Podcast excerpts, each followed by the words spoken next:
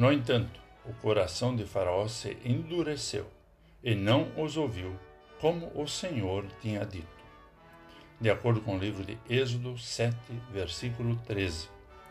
Olá, querido amigo da Meditação Diária Castelo Forte 2024, dia 24 de fevereiro. Hoje vou ler o texto de Diane Bauer Kiel, com o título Coração Leve e Agradecido. Em nossa vida, encontramos pessoas alegres, doces, bravas, ríspidas, que estão em nossa família, no trabalho, na vizinhança. Gostamos de estar perto de pessoas que trazem leveza a um dia a dia já tão tumultuado pela rotina insana. Mas é também no dia a dia que encontramos pessoas de coração endurecido. É bem provável que consigamos nomear pessoas da nossa relação que parecem estar amarguradas e tristes.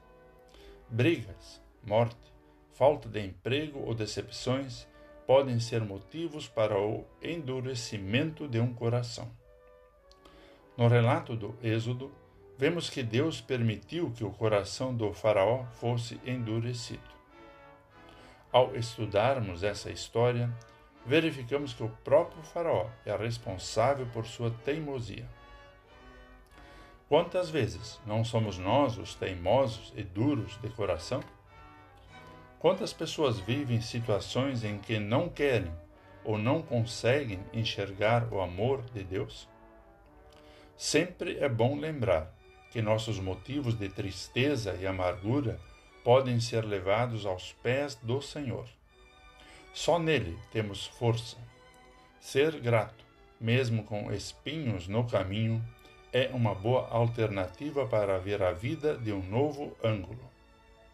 Como cristãos, temos certeza de que o melhor amigo, Jesus, está presente.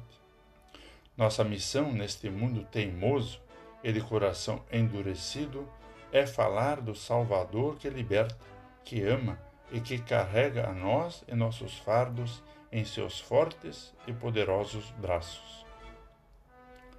Que os pequenos milagres diários e o amor de Jesus mantenham nosso coração leve para sermos luz na vida das pessoas. Vamos falar com Deus.